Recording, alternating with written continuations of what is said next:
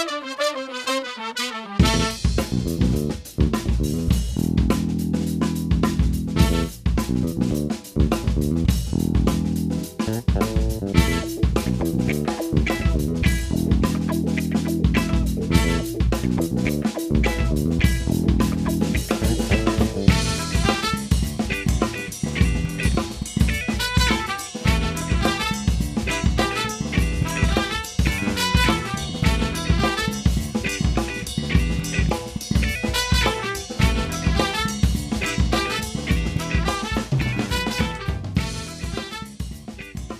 dem Keller, aus den Katakomben, herzlich willkommen bei Kopf und Kragen, dem Podcast aus dem Piccolo Theater Cottbus, dem Kinder- und Jugendtheater unserer Stadt. Mein Name ist Daniel Rattay, ich bin Schauspieler und Autor hier am Hause Musik und Produktion, Konstantin Walter.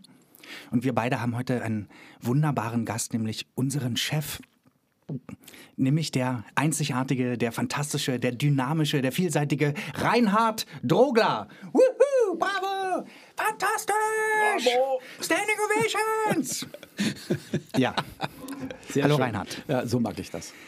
Reinhard, mit dir zu quatschen ähm, ist eigentlich ganz einfach und auch wieder ganz schwer, weil man natürlich in 20 Minuten überhaupt nicht nur ansatzweise irgendwie ja dich fassen kann, glaube ich. Ich äh, fange einfach an, ich probiere es.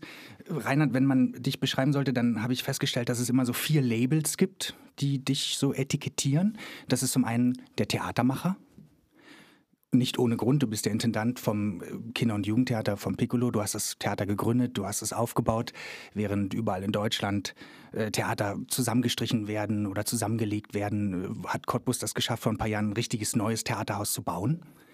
Ja. Das nächste Label wäre ähm, der Liedermacher.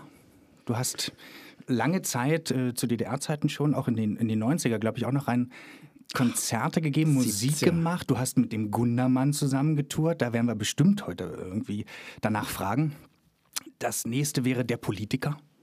Seit vielen Jahren gestaltest du die Politik von Cottbus und von Brandenburg mit. Du bist aktuell der Vorsitzende der Stadtverordnetenversammlung in Der Cottbus. Stadtverordnetenversammlung, Genau. Und das vierte Label wäre der Sportler. Denn du hast vor ein paar Jahren auf Hawaii den Ironman absolviert. Wie geil ist das denn bitte? Wie geil. Also ich sagen. Es ich find's fantastisch. Es gibt ja keine Steigerung von geil. Es, ist ja äh, das es Schöne gibt keine Steigerung vom Ironman wahrscheinlich. Äh, nein, da gibt es nur Wiederholung. Eine Steigerung von Hawaii gibt es in Wirklichkeit nicht. ja.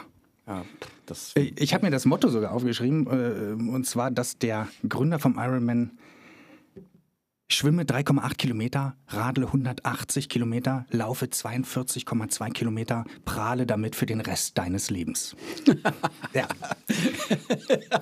Aber meine Frage ist eigentlich, äh, das geht nach dem Motto, ist nicht entscheidend, was passiert, sondern entscheidend ist, was darüber erzählt wird. Nein, Wahrscheinlich. äh, Das ist auf Hawaii anders. Ist entscheidend, was passiert ist. ja. Äh, Meine Frage ist aber, bei diesen Labels fehlt dir eins. Jetzt so ganz spontan, wo du denkst, das bin ich auch noch. Na, Im Grunde fehlt eins, das ist der Privatmensch. Also der eine Familie hat, der Kinder hat, der Enkelkinder hat, aber das können wir vielleicht äh, Außen lassen. wenn du möchtest, oder das ist egal. Also ich hab, bin verheiratet seit, seit vielen, vielen Jahrzehnten. Äh, Ich habe zwei Töchter und sieben Enkelkinder. Äh, Die, die Altersspreizung bei den Enkelkindern ist so von 21 äh, bis 8. Schön. Sehr schön. Du, ich habe mir überlegt, dass ich einfach mal diese Oder-Fragen mit dir ausprobiere. Diese klassische, dieser klassische Einstieg in so ein Gespräch, so was wie heiß oder kalt und du sagst mir das, was, was du so lieber hast. Ich fange einfach an, ja? Beatles oder Rolling Stones? Zuerst Beatles, äh, später Stones. Pudis oder Karat? Weder noch. Gundermann oder Drogler? Na, Drogler natürlich, aber äh, mit Gundermann gibt es ja eine sehr, sehr spezielle Beziehung. Oder gab es sie? Ja. Balaton oder Balearen? Ach, da kann ich ja jetzt aufgrund der aktuellen Situation sowieso nur aus der Erinnerung schöpfen. Und dann würde ich sagen, der emotional stärkere Eindruck war Balaton. Nordsee oder Ostsee? Wahrscheinlich das ähnliche. Der ähnliche Fall. Naja, die Ostsee hat bei mir mehr und längere Erinnerungen und Spuren in mir hinterlassen. Nordsee kenne ich ja erst äh, eigentlich seit kurzem. Äh, wenn ich mich entscheiden müsste, Ostsee. Alfons Zitterbacke oder Timo und sein Trupp? Na, Timo, unseren Trupp. Schwimmen oder Radfahren oder Laufen? Ah, das gibt's nicht alles. Das Paket ist nicht Ach, du hast aufschnürbar. Hast du nicht eins, was du lieber hast? Ist das ja, Rad nicht so, mehr äh, so da- dein... da- das Rad, da habe ich die wenigste Mühe. Ja, das muss ich schon sagen. Schwimmen musste ich ja lernen. Ich war äh, ein schlechter Brustschwimmer und man krault. Und Laufen ist nicht unbedingt meine Stärke. Da denke ich immer, warum mache ich das? Und dann denke ich, ach, ich mache das nochmal bis zum Ziel und dann ist gut. Also Radfahren. Okay. 70er Jahre oder 80er Jahre?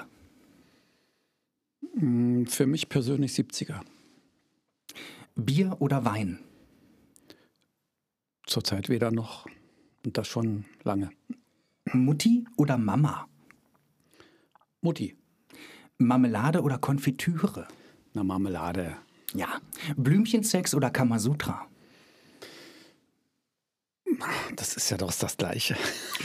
Denke ich auch. Ja. Ich weiß nicht genau, was Blümchensex eigentlich Ich sein weiß soll. das auch nicht. Das geblümte Wenn Bettwäsche man, wenn man vermute ich. gekommen ist zusammen, dann hat man es doch irgendwie geschafft, zusammen einen Weg zu gehen. Und äh, Ich vermute, es geht um geblümte Bettwäsche oder geblümte Fenstervorhänge. Goethe oder Schiller? Schiller. Warum? Frage ich direkt mal nach. Hm, Hat mehr Haken, mehr, mehr Konflikte, mehr, mehr Leid und äh, ich glaube, die Kunst kommt eigentlich aus Verlusten und aus Leid und aus Bedrängnissen. Das sehe Okay. ich bei Schiller stärker. Jetzt eine schwierige Frage vielleicht. Kästner oder Lindgren? Kästner. Okay. Kopf oder Bauch? Kopf und Bauch in dem Falle. Ehrlich oder nett? Ehrlich. du, das ist, äh, das ist eine Wandlung, das kann ich ganz einfach erklären. Ich denke, Ich wusste, dass du ehrlich sagst, weil ich dich auch als ehrlichen Mensch kenne. Na, ich aber denke, da könnte man auch sagen, du bist aber auch Politiker. Kann man denn da immer ehrlich sein? Äh, doch, man kann es sein. Ja, das glaube ich schon. Und ich denke, sowieso im Leben von Menschen gibt es so verschiedene Phasen und das ist durchaus äh, legitim, dass man mit der Wahrheit manchmal ein bisschen elegant umgeht, so will ich es mal nennen. Aber irgendwann, glaube ich, kommt man in ein Alter und in dem bin ich, und das kam ich vor einiger Zeit, wo man sagt, ab jetzt sollte ich eigentlich nicht mehr schwindeln, weil statistisch gesehen reicht die Lebenszeit unter Umständen nicht mehr, um das alles wieder gerade zu rücken. Das ist gut. Und äh, dann sollte man damit einfach aufhören und dann stellt man plötzlich fest, das ist gar nicht schlimm. Fangen wir doch mal ganz von vorne an. Wer war denn eigentlich der junge Reinhard? Wo kommst du denn genau her? Wie war dein Elternhaus? Was haben deine Eltern gearbeitet? Hast du Geschwister? Können wir da mal kurz, einfach mal ganz kurz einsteigen? Ähm, Ja, ja, also ich meine, ich stamme hier ganz aus der Nähe, also in der Nähe von Senftenberg in Brieske Ost äh, stand mein Elternhaus. Meine Eltern waren Arbeiter, mein Vater war Schlosser, meine Mutter war Verkäuferin und mir war eigentlich ein ganz ähnlicher Weg beschieden. Ich bin dann äh, in meiner Grundschulzeit durch Zufall in eine sogenannte Russischklasse gekommen. Ich war der erste Jahrgang, äh, in dem es das gab. Das waren die Kinder, die mh, um 50, 49, 50 geboren worden sind. Und äh, ich bin dann ab 1958, glaube ich, zur äh, Russischschule nach Senftenberg gegangen.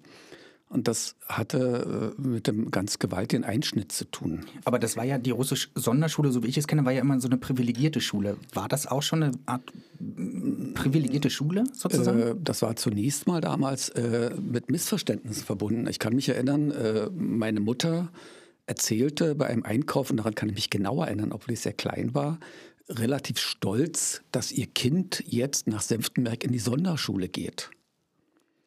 Und Kinder, die aus Brieske nach Senftenberg in die Sonderschule gingen, gingen normalerweise in die Hilfsschule. Und meine Mutter war da furchtbar stolz und sagte, ja, die lernen da ganz besondere Sachen und die lernen fremde Sprachen. Ja. Und die Verkäuferin hinterm Ladentisch, die zwinkerte so ein bisschen zu ihrer Kollegin und sagte, ja, ja, nein, ich bin da an diese Schule gekommen, das war damals nicht besonders privilegiert, das waren einfach, das war die erste, die Nullserie quasi und äh, wir waren 39 Kinder in der Schule. Wir kamen aus allen sozialen Schichten. Äh, die Klasse ist bis auf zwei zusammengeblieben, im Grunde. Und wir hatten damals einen Klassenlehrer, dem ich mein Leben lang dankbar sein werde, weil der hat mich eingeführt, auch in anderes Denken. Ich habe vorhin gesagt, äh, wo ich herstamme, in meinem, es war kein bildungsfernes Elternhaus. Meine Eltern haben schon gelesen, aber das war kein Bildungsbürgertum.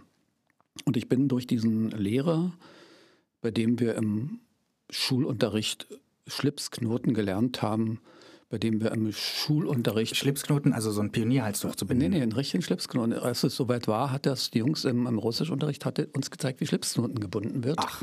Der hat uns Benimm beigebracht. Wenn wir zu Hause Konflikte hatten, ist er mit seinem Motorrad nach Hause gekommen. Also das war schon äh, mehr als ein Lehrer. Und äh, durch ihn und durch Mitschüler, durch eine andere Umgebung bin ich dann gewissermaßen so ein bisschen aus diesem Milieu gedanklich auch rausgekommen, was mir mhm. beschieden war. War das auch eine Zeit, wo du deine erste Gitarre irgendwann bekommen hast?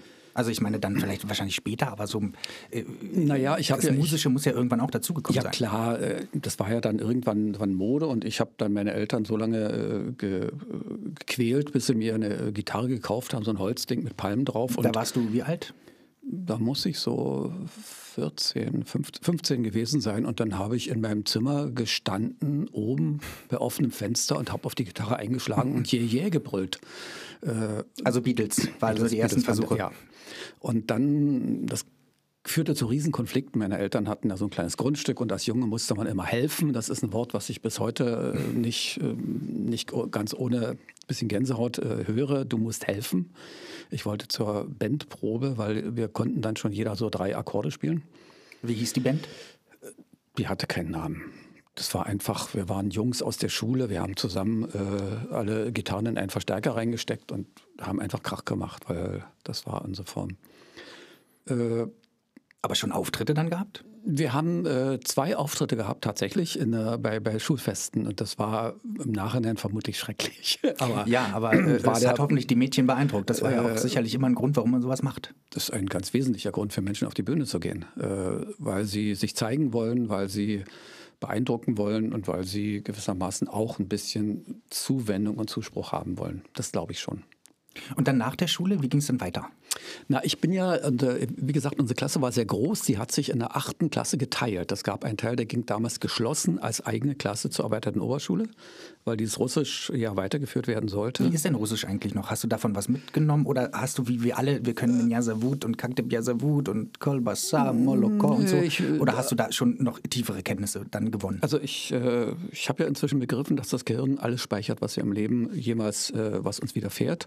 Ich war vor ein paar Jahren äh, im Rahmen von einem Kinder- und Jugendtheateraustausch zu einem Festival in Rostov am Don. Mhm. Ich habe dort ungefähr eine Woche gebraucht, ehe ich einigermaßen wieder die Sprache verstehen konnte und eine weitere Woche, um ein äh, bisschen aktiv sprechen zu können. Also es reaktiviert sich relativ gut, vor allem wenn man es muss. Dort hatten wir kaum Dolmetscher, weil die Festivalsprache war dort Englisch und wir waren da sowieso wie in so einer Blase. Also da ist schon eine Menge da, mehr als ich selbst vermutet hätte. In der Schule war es damals so, die Klasse hat sich wie gesagt geteilt. Ein Teil der Klasse als eigenständige Klasse ging zur EOS in Senftenberg und der andere Teil der Klasse äh, blieb dort, wo sie war und machte die 10. Klasse. Zu dem Teil gehörte ich. Äh, ich hatte ein bisschen geschwankt, ob ich mir zum Abitur gehe. Von den Leistungen her hätte das auch gereicht, aber da war dann auch ein Einfluss meiner Eltern da, die sagten, komm, lern ordentlichen Beruf und äh, spring nicht so hoch. Und ich habe das dann gemacht ich habe dann eine Lehre angefangen als Elektriker im Sommer quasi und habe ähm, nach sechs Wochen gewusst, das war ein Fehler. Ich bin dann sofort zur Volkshochschule gefahren. Äh, der Volkshochschulleiter damals hieß Herr Frenzel und ich habe mich dann ihm offenbart und habe gesagt, dass äh, ich wollte das alles so nicht. Es gab aber für mich nicht die Möglichkeit, dort noch dann wieder rein zu switchen. Das System war damals anders. Ja. Und ich habe dann sofort parallel zu meiner Lehrausbildung eine, eine Abitur äh, Weg an der Volkshochschule gemacht, was man jetzt Kolleg nennen würde. Ja. Ich bin also dreimal in der Woche dann abends nach meiner Lehrausbildung dort hingegangen, habe dann Abitur gemacht, das war hart. Also man hat immer die Regel gehabt, wer Weihnachten übersteht, übersteht Schuljahr. Mhm. Was haben deine Eltern gesagt? Du bist ja nicht nur zu Herrn Frenzel, irgendwann musst, nee, musst du dich ja es meinen Eltern Papa. sagen. Es gab, ein, es gab einen Konflikt und ich war damals 17, bin ich auch das erste Mal zu Hause ausgezogen. Ah ja. Ja, meine Eltern hatten haben das auf die Doppelbelastung geschoben, dass ich das nicht tun sollte und mache erst das eine und das andere kannst du immer noch. Ich hatte ein bisschen das Gefühl, dass mir die Zeit wegläuft und habe dann beides gemacht. Äh, ich habe aber im Nachhinein, muss ich sagen, ich war schon damals schlau. Ich habe nämlich das, was am schnellsten zu absolvieren war, am schnellsten absolviert. Das war die Lehre. Die konnte man verkürzt äh, absolvieren, wenn man gut war. Also zwei Jahre? Zwei Jahre, genau. Das war zweieinhalb Jahre. Äh, ich habe natürlich den Beruf gelernt, den man überhaupt braucht fürs Leben, nämlich Elektriker. Der hilft einem immer. Warum? Warum? Weil, weil immer eine Spannung zwischen den Menschen besteht. Nein, weil, weil in, in dem Elektrikerberuf sind alle Berufe vereint. Da muss man sich mit mechanischen Dingen ein bisschen auskennen, da muss man sich mit elektrischen Dingen ein bisschen auskennen und man muss Leitungen unter Putz verlegen können, also auch eine Wand aufhaken. Ja. Deswegen bin ich ja Schauspieler geworden, da muss man nur so tun, als Genau. ob man das alles kann. Weil Also- man muss mal einen Elektriker spielen, mal einen Ja. Handwerker, mal das, mal das. Ja. Also ich habe das damals gemacht. Äh, Lehre war dann relativ schnell durch. Dann habe ich das Abitur gemacht. Äh, das war zeitlich belastend und von der Kraft belastend, aber so von den Anforderungen konnte ich das bewältigen. Also das war für mich ganz gut. Ich habe das dann hingekriegt und wollte danach äh, Flieger werden. Ich wollte Pilot werden. Und da man, ich nicht wusste, wie ich Pilot werden soll, äh, habe ich überlegt, ob ich zur Armee gehe und äh, Flieger werde, um Ja. dann später, das hatte mir irgendjemand gesagt, zum zivilen Flugwesen überwechseln zu können. Und Das habe ich auch gemacht. Ich habe diese ganze Eingangsprüfungen äh, überstanden. Ich weiß noch, wir waren ungefähr 50, die dort äh, hin sind in so, ein, in so ein Institut in der Nähe in Sachsen. Da wurden wir dann vier, fünf Tage untersucht, körperlich und seelisch und geistig, ob wir fit sind. Und dann jeden Tag wurden welche ausgeschmissen, also strenge Selektion. Und am Schluss waren wir, glaube ich, noch so sechs oder sieben, die nach Kamenz gebracht wurden in die ehemalige Offiziersschule der, der, der NVA. Du bist aber kein Pilot geworden. Nee, Was? äh, wir haben dann den Sporttest gemacht und selbst den habe ich noch überstanden. Ja. Äh, Selbst von einem Turm bin ich runtergesprungen, um meinen Mut zu beweisen. Ja. Aber So ein 10-Meter-Turm oder noch höher. nee, nee, nee, nee, da war nicht so hoch. Man sprang. Äh, Ach so, da war nichts unten, oder? Nee. Was? Nee, nee, nee. Da war, da lag, das war eine Wiese und auf der Wiese lag äh, ein graues Tuch, was wie, wie Beton aussah. und dort mussten wir runterspringen. Ich vermute mal, das waren vielleicht drei Meter. Ja, das ist schon hoch. Äh, ja, das ist hoch, aber das kann man machen, wenn man weiß, was man tut und wenn man äh, das irgendwie abfängt. Also es hat sich niemand umgebracht und niemand verletzt. Ich wurde trotzdem nicht Flieger, weil wir haben dort auch mehrfach unseren Lebenslauf schreiben müssen im Verlauf dieser ganzen Aufnahmerituale. Erst war das in Königsbrück, jetzt fällt mir der Name wieder ein, und dann in Kamenz. Und in meiner Biografie gab es etwas, was ich angeblich verschwiegen hatte, was ich in Wirklichkeit gar nicht wusste, nämlich dass meine Familie Verwandtschaft in Westdeutschland hatte. Das wusste ich gar nicht. Das wussten die aber. Und das haben die mir vorgehalten. Wo? Wo im Westdeutschland? Keine Ahnung, ich kenne die bis heute nicht. Ich weiß das nicht. Ich äh, ja irre. weiß auch nicht, vielleicht wollten die mich einfach nur nicht nehmen. Ich wurde es also nicht, das war mir dann auch irgendwo Rille und irgendwo war mir auch klar, ich hätte Offizier werden müssen bei der Armee, eine Sache, die mir zutiefst zuwider ist. Und ich habe dann hier in der jetzigen BTU in Cottbus mich einfach hingefahren, habe mich da gemeldet, habe mich da eingeschrieben und habe dann Bauingenieurwesen studiert. Bauingenieurwesen. Ja, Und so kamst du dann, dann ja nach Cottbus. So kam ich nach Cottbus, ja. Hm, Und dann kam der Rest sehr- sehr schnell, Konservatorium und so. Da übrigt sich ja äh, die Frage, ähm, welche Superheldenkraft hättest du lieber, fliegen können oder unsichtbar sein? Unsichtbar sein. Ach, Ja. Warum? Ach, das hat mich immer interessiert. Ich, äh, es, es gab mal einen Film, in, den habe ich in meiner ganz frühen, äh, ganz alter Film, ich weiß gar nicht mehr, wer der Schauspieler war, ein ganz berühmter Deutscher, komme nicht auf den Namen. Und der konnte irgendwie unsichtbar durch Wände gehen und sowas. Und das hat mich enorm fasziniert, weil Heinz Rühmann. Kann es sein? Heinz Vielleicht. Rühmann. Genau. Das hat mich deshalb fasziniert, weil gewissermaßen für mich dort ein physikalisches Phänomen der vierten Dimension sichtbar, sichtbar geworden ist, von dem ich nur quasi gehört hatte und irgendwas war das. Da dachte ich, das ist es eigentlich. Das interessiert mich das mehr. Fliegen kann man ja, man muss nur auf einen hohen Turm gehen. Ja, oder auf, äh, zur Armee und Pilot werden, dann, dann drei Meter runterfliegen. Äh, Gott sei Dank, das ist mir verschont geblieben. Also ich bin im Nachhinein heilfroh drüber. Na gut, aber jetzt gehen wir mal in die Studentenzeit. Jetzt bist du also in Cottbus, bist Student. Das ist ja immer so das wilde Leben. War denn das auch bei dir das wilde Leben dann? Gab es überhaupt in Cottbus ein wildes Leben? Extrem wildes Leben. Ja? Ja. Also die, die Feierwut, die, die Trinkfestigkeit und äh, alle anderen Dinge, die dazugehören von, äh, von Studenten und Studentinnen in der DDR, sollte man überhaupt nicht unterschätzen. Das gab Studentenclubs in Mass und es gab Bier. Aber keine Drogen. Marihuana, sage ich mal, Nee, was heute so am nee, Start ist. Nee, nee das gab es da nicht. Nee. Brauchte man nicht. Nee. Also äh, ja, bei mir war das ein bisschen eingeschränkt. Ich hatte nämlich gleich am Anfang, als ich nach Cottbus kam, meine jetzige Frau kennengelernt. Und äh, da wir beide gut sind, äh, war das, war sie gleich schwanger. Also wir hatten ein Kind, dadurch war die Situation ein bisschen anders bei mir. Ja. Trotzdem aber wohnte ich in Cottbus äh, mit dem Kommiliton zusammen. Meine Frau studierte in, in Leipzig und wir, ich habe da schon am Studenten. Du hast in der Studenten, im Studentenwohnheim natürlich ein Zimmer gehabt. Das äh, sogar noch geteilt mit jemandem? Oder, nee, oder nee, wir, damals hatten die Studenten der jetzt im BTU in Cottbus, das war damals die Ingenieurschule, die hatten Studentenwohnungen, das sind so eine P2-Wohnung gewesen. In Für dem, einen alleine? Nein, nein, nein. In dem, in dem wohnten wir zu 1, 2, 3, 4, viert oder fünft. Ich teilte mir mit einem Kommiliton ein Zimmer. Und nach kurzer Zeit zogen wir beide aus, hatten uns irgendwo in der Altstadt in einem privaten Haus eine, ein Zimmer gemietet. Mein Freund Manfred Springer hatte die Waschküche ausgebaut, denn der war von Beruf Maurer und ich habe die Kabel verlegt. und so hatten wir dort äh, ja, so eine Art WG. Es war schon okay und dann war so das Übliche, die privaten Wohnzimmerpartys, äh, wie das in der DDR so war. Und da kam die Musik sicherlich wieder ganz groß äh, hinzu, oder? Da, oder? Kam, da kam die Gitarre äh, wieder ins Spiel und dann gab es natürlich auch dort ein Erlebnis, was ich erst später dann richtig äh, registriert habe. Ich bin als Lehrling äh, schon mal sehr massiv und intensiv äh, von der Sicherheit, von der Stadtsicherheit bearbeitet worden. Das gab ein paar Vorfälle, die hatten zu tun mit, äh, dem, mit der Situation in Prag. Ähm, da gab es einen Verdacht, ich habe in Senftenberg etwas an eine Mauer geschrieben. Hast du denn in Senftenberg etwas an eine Mauer geschrieben? Ach, Heute kannst du es ja sagen, sie sind, na, ein paar sind von denen noch da, aber das, du kriegst keine. Ja? ja? Was hast du denn geschrieben? Hochdruckcheck. also, okay, ja. Und äh, in Cottbus. Da scheinst du aber schon verpetzt worden zu sein. Oder du hast es irgendjemandem nee, erzählt. Wenn, nee. Wie kommen die dann drauf auf dich? Äh, wie kann das schreibt man ja jetzt nicht das, so. Das hatte damit zu tun, dass in meinem schulischen und sonstigen Freundeskreis Leute da waren, die damals schon ein bisschen sehr kritisch gedacht haben. Mit denen hatte ich zu tun.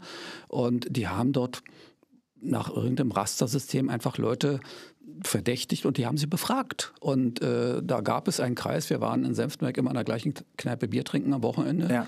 und am nächsten Früh stand dort was dran und mein Weg führte dort dran vorbei, ich gehörte zu dieser Gruppe. Es war also logisch, mich zu verdächtigen. Mhm.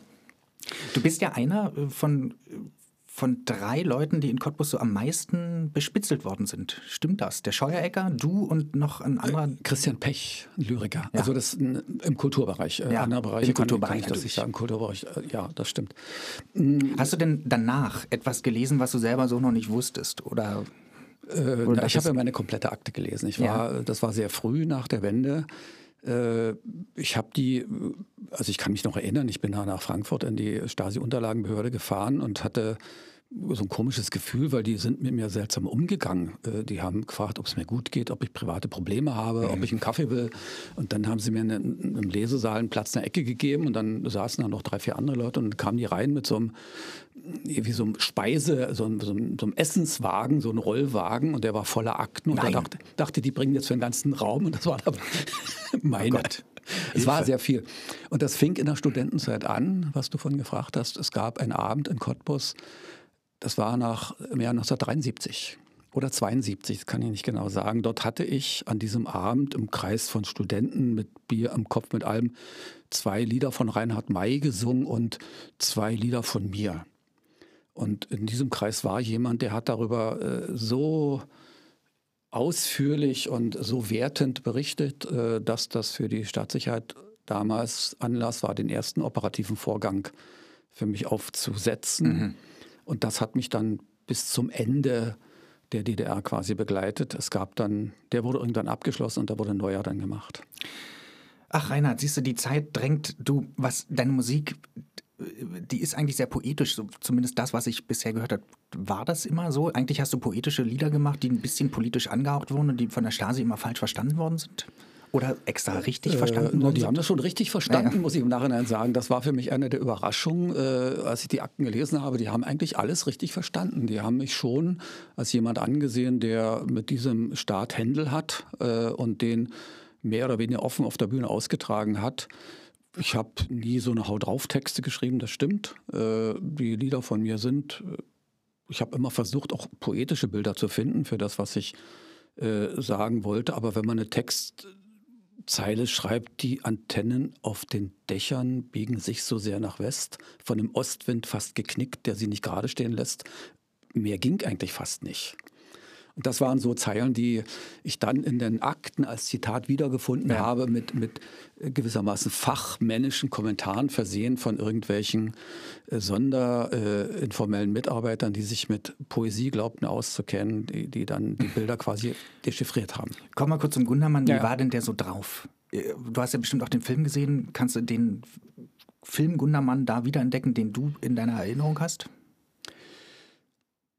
Eigentlich äh, glaube ich, ist es kein besonders guter Film. Das sage ich jetzt mal ganz äh, ketzerisch, weil mir wäre es am liebsten gewesen, ich hätte einen Film gesehen über den fantastischen Liedermacher Gundermann. Mhm. Das hätte mir genügt. Äh, ich glaube, der Versuch, dort biografisch genau zu sein, kann nicht gelingen, weil erstens mal haben sie fast nur äh, Sekundärquellen gehabt und dann haben sie bei bestimmten Quellen auch nicht nachgefragt. Da gibt es einfach Dinge, die, von denen man merkt, dass sowohl äh, das Skript für den Film als auch die Regie für den Film zuerst von einer ganz großen Sympathie gegenüber Gundermann geprägt sind. Das finde ich persönlich gut. Ja. Also ich habe mir den Film sehr gerne angesehen, aber als Würdigung des Lebens von ihm sehe ich ihn persönlich nicht, weil ich, ich persönlich kenne ganz, ganz viele andere Seiten von ihm. Äh, eine, wir haben zweimal zwei Tourneen zusammen gemacht. Also äh, Andert war noch dabei. Und äh, in solchen Tourneen ist man sehr, sehr nah. Und man ist einerseits in der Konkurrenz natürlich. Äh, man geht nacheinander auf die Bühne und wir haben jeden Abend eine andere Reihenfolge gespielt. Okay, das war. Äh, so, also wir haben, nee, du hast haben, nicht.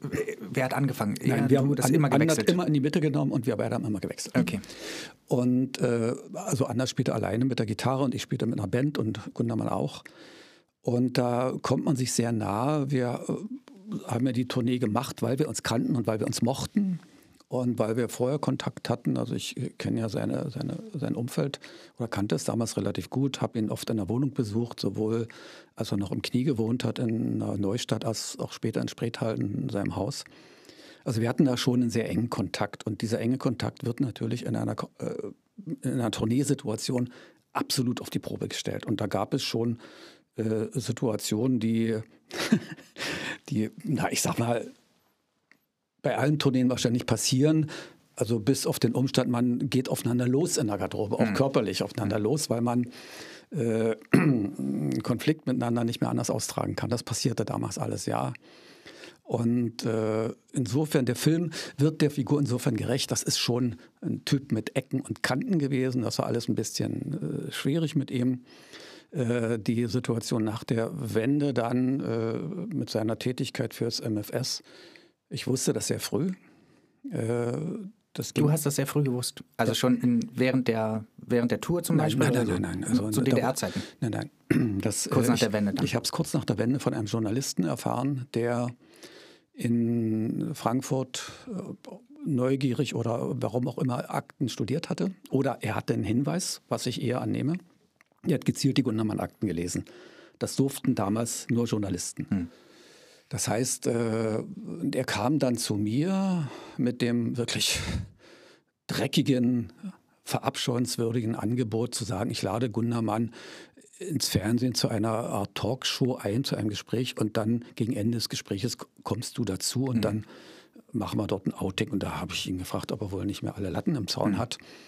Das war nicht mein Ding. Ich habe dann unter vier Augen mit Gundermann gesprochen und wollte einfach nur seine Meinung hören. Also ich wollte ja nicht einen Konflikt mit ihm. Ich habe ja keine Freude daran, dass einer meiner Weggefährten, sagen wir es mal so, dass da so etwas rauskam und ich hatte vorher keine Ahnung davon.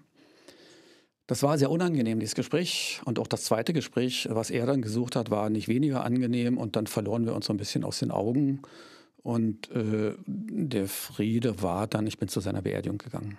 Okay. Ich bin dann dahin gefahren, obwohl äh, mir das auch ein bisschen schwer gefallen ist und ich denke, umgekehrt wäre es genauso gewesen. Mhm. Da hat es sich wieder ausgeglichen. Wir müssen Aber wirklich abschließend Satz, ich will nochmal ja. sagen, ich halte Gundermann für einen der besten und wichtigsten Liedermacher in der DDR. Äh, und das einfach deshalb, weil er mit einer so weil er so grandiose Songs gemacht hat. Und ich hätte, bei manchen hätte ich gedacht, oh Gott, das hätte, hätte ich mir gewünscht, dass mir das eingefallen mhm. ist. Und weil er eine große Radikalität und eine Absolutheit auf der Bühne hatte, das habe ich an ihm immer bewundert. Und ich war eher der zurückhaltende, poetische Typ. Und insofern waren die Konzerte für die Leute sehr schön. Mhm. Und ich hatte auch eine, eine, eine, tolle Band damals. Seine, der hatte so eine Garagenband. Da waren das zwei ganz unterschiedliche Welten. Ja, du Reinhard, wir müssen mhm. zum Schluss ja. kommen, wir müssen springen. Komm mal weg vom Gundermann, komm ja. mal wieder zurück zu dir. Du trainierst ja jetzt aktuell wieder. Du willst nochmal den Ironman äh, absolvieren, ist das richtig? Naja, ich mache ja seitdem Hawaii ist ja schon welche näher, jedes Jahr Rennen. Äh, das ist aber eine Frage. 2010, war, vor zehn Jahren das war, war, das. Genau. Äh, das sind aber, was ich inzwischen gemacht habe, waren immer Mitteldistanzrennen, also die Hälfte der Distanz. Das auch ganz gut. Und äh, die Langdistanz ist eine ganz andere Klasse, ein anderer Trainingsaufwand. Und ich war vorher zu einem Rennen in Kasachstan. Das hat mir sehr gut gefallen. Das war sehr schön dort, sehr angenehm. Und die machen dies Jahr eine Langdistanz oder haben das immer noch vor. Und da habe ich mich entschieden zu sagen, okay, dann fahre ich dorthin und mache die Langdistanz und wenn ich äh, dort erfolgreich sein sollte, werde ich am Schluss einen Startplatz erneut für Hawaii bekommen und dann würde ich das nochmal im Leben machen. Weißt du, welche Zeit du äh, damals 2010 absolviert hast? Hast du das im Kopf? Das war so 12, 20. Ja, weißt du, ungefähr. Welche? Das können ein paar Sekunden plus minus sein, aber ich glaube 12, 20. Ich habe mir das irgendwo aufgeschrieben und jetzt sehe ich, dass die Zahl der Kopierer hat die nicht mitgenommen. Aber du hast recht, auf jeden Fall. Meinst also, du, dass du das besser, dieses nach zehn Jahren nochmal besser absolvierst oder dass du oder versuchst einfach das zu schaffen und es ist dir scheißegal, in welcher Zeit du da was machst? Naja, man muss ja unterscheiden zwischen dem Qualifikationsrennen und dem Rennen auf Hawaii. Äh, ja. Äh, beim Qualifikationsrennen ist es so, in meiner Altersklasse wird es einen Startplatz geben, den alle haben wollen, die in der Altersklasse starten. Also mein Ziel ist, Erster zu werden. Am Schluss ist mir egal, in welcher Zeit. Hauptsache, ich bin Erster. Ich kann aber in etwa ausrechnen, äh, zu welcher Leistung ich bei normalen Verlauf, wenn ich nicht krank werde oder so, fähig bin. Und die würde, wenn alles gut läuft, so um 12,20 bis 12,45 liegen. In dem Spektrum ist das möglich, nach dem gegenwärtigen Leistungsstand. Und in Hawaii gibt es nur zwei Dinge. Entweder ist man so gut, dass man Erster wird, dann ist man Weltmeister in seiner Altersklasse. Zu dieser Kategorie würde ich mich mal vorsichtig nicht zählen. Und für die anderen geht es einfach darum, ins Ziel zu kommen. Na klar. Das, äh, das wäre mein Ziel. Na, natürlich, ja. Ja, und das ist schon grandios genug. Also dort äh, Zielkanal Hawaii ist ein bisschen wie Geburtskanal. Danach ist man ein bisschen anders. Und du kannst prahlen damit für den Rest deines Lebens. Es gibt Leute, die schreiben es auf ihre Visitenkarte. Oder das lassen ist, sich das tätowieren, wer weiß. Ja, tatsächlich. Ja. Äh, ich hatte in Hawaii, in Hawaii, in Kona am Tag nach dem Rennen vorher überlegt, ob ich mir hinten äh, was auf die Wade tätowieren lasse. Und ich habe das dann nicht gemacht. Ich glaube, auch das Studio war, hatte eine Schlange. Äh, aber es ist auch egal, die Sache vergilbt und äh, man vergisst sie, aber sie bleibt in einem. Na klar. Vorletzte Frage. Ähm, vor zwei Jahren habe ich ja hier meinen Einstand gegeben. Ich bin seit zwei Jahren fest am Haus. Äh, der Einstand war das Sommertheater Reinecke Fuchs. Und da gab es nicht wenige, die gesagt haben, der Reinhard, du hast ja auch die, die, die Goethe-Fassung äh, quasi adaptiert. Der, äh, der, hat das extra gemacht, weil er sich selber ein bisschen als Reinecke Fuchs gesehen hat. Reinhard, Hand aufs Herz, habe ich vor zwei Jahren dich gespielt als Reinecke Fuchs? Nein, du hast mich nicht gespielt. Du hast kann Figur man dich überhaupt spielen? Äh, man kann keinen Menschen spielen. Welcher Schauspieler, äh, wenn es einen Film geben würde über dein Leben, welcher Schauspieler könnte dich denn spielen? Vielleicht du. das ist nett. Du, Reinhard, die letzte Frage. Wenn dein Haus in Flammen stehen würde und du nur einen Gegenstand retten könntest, welcher wäre das? Äh, das wäre ein ganz kleines Ding. Das wäre ein Stick, wo alle Daten des Theaters oben sind. Gut. Wir sind fertig. Ich danke dir, Rainer. Das war echt schön. Bitte.